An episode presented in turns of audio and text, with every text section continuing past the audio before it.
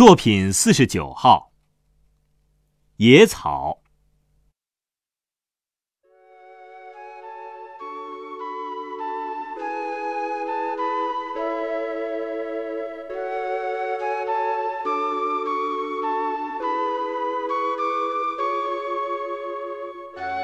有这样一个故事：有人问，世界上什么东西的气力最大？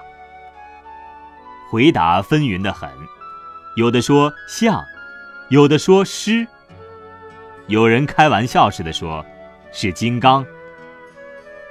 金刚有多少气力？当然，大家全不知道。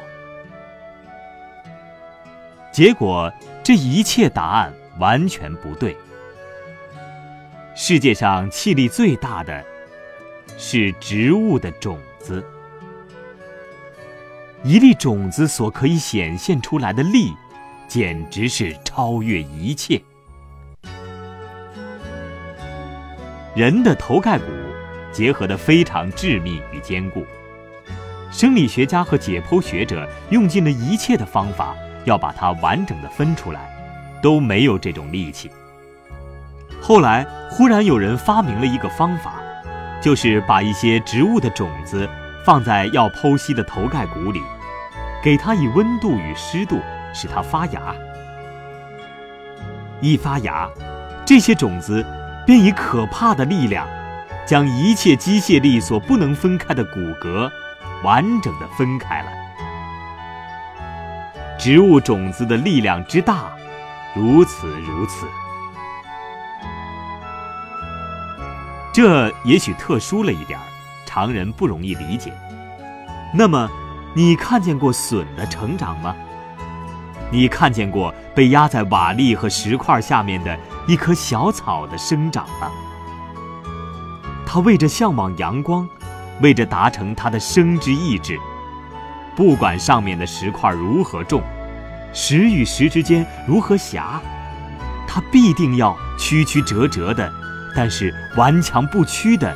透到地面上来，它的根往土壤钻，它的芽往地面挺，这是一种不可抗拒的力。阻止它的石块，结果也被它掀翻。一粒种子的力量之大，如此如此，没有一个人将小草叫做大力士。但是它的力量之大，的确是世界无比。这种力，是一般人看不见的生命力。只要生命存在，这种力就要显现。上面的石块丝毫不足以阻挡，因为它是一种长期抗战的力，有弹性、能屈能伸的力，有韧性。不达目的不止的力。